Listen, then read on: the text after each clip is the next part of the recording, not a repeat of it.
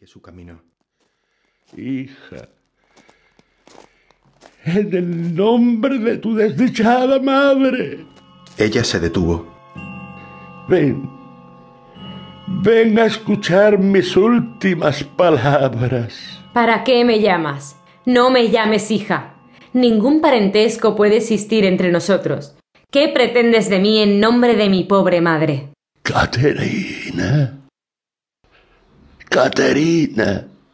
Se acerca mi fin. Sé que tu marido me atará a la cola de una yegua y luego la hará galopar por el campo y quién sabe si no elegirá una ejecución más terrible. ¿Acaso hay en el mundo una pena que se iguale a tus pecados? Espérala. Nadie intercederá por ti. Hija, no temo el castigo, mas temo los suplicios en el otro mundo. Tú eres inocente, Caterina. Tu alma volará al paraíso, al reino de Dios. Mientras el alma de tu sacrílego padre arderá en el fuego eterno, un fuego que nunca se apagará, arderá cada vez más fuerte. Ni una gota de rocío caerá sobre mí, ni soplará la más leve brisa.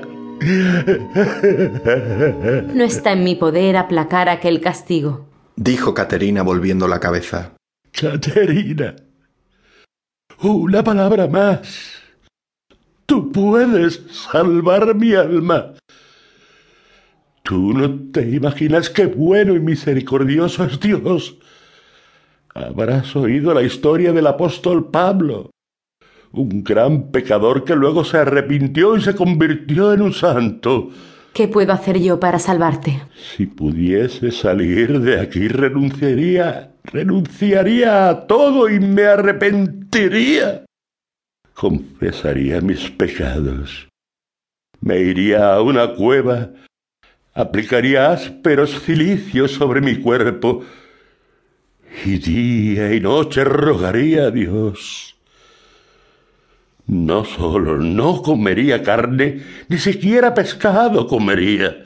No cubriría con ningún manto la tierra sobre la que me echara a dormir, y rezaría, rezaría sin descanso.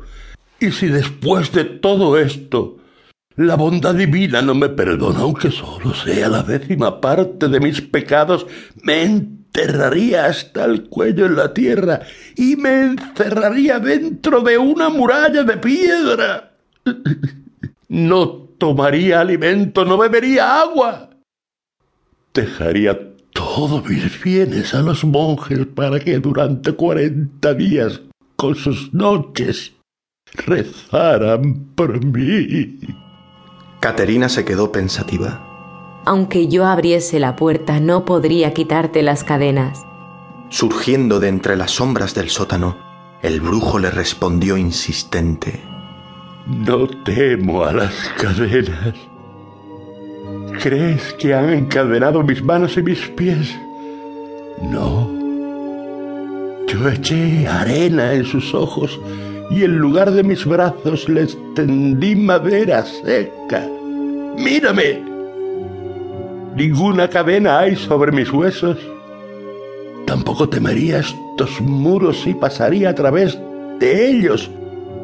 Pero ni siquiera tu marido se imagina de qué están hechos estos muros. Los construyó un santo ermitaño y ninguna fuerza impura puede hacer salir a un prisionero, pues en la puerta tiene que abrirse con la misma llave con que el santo cerraba su celda.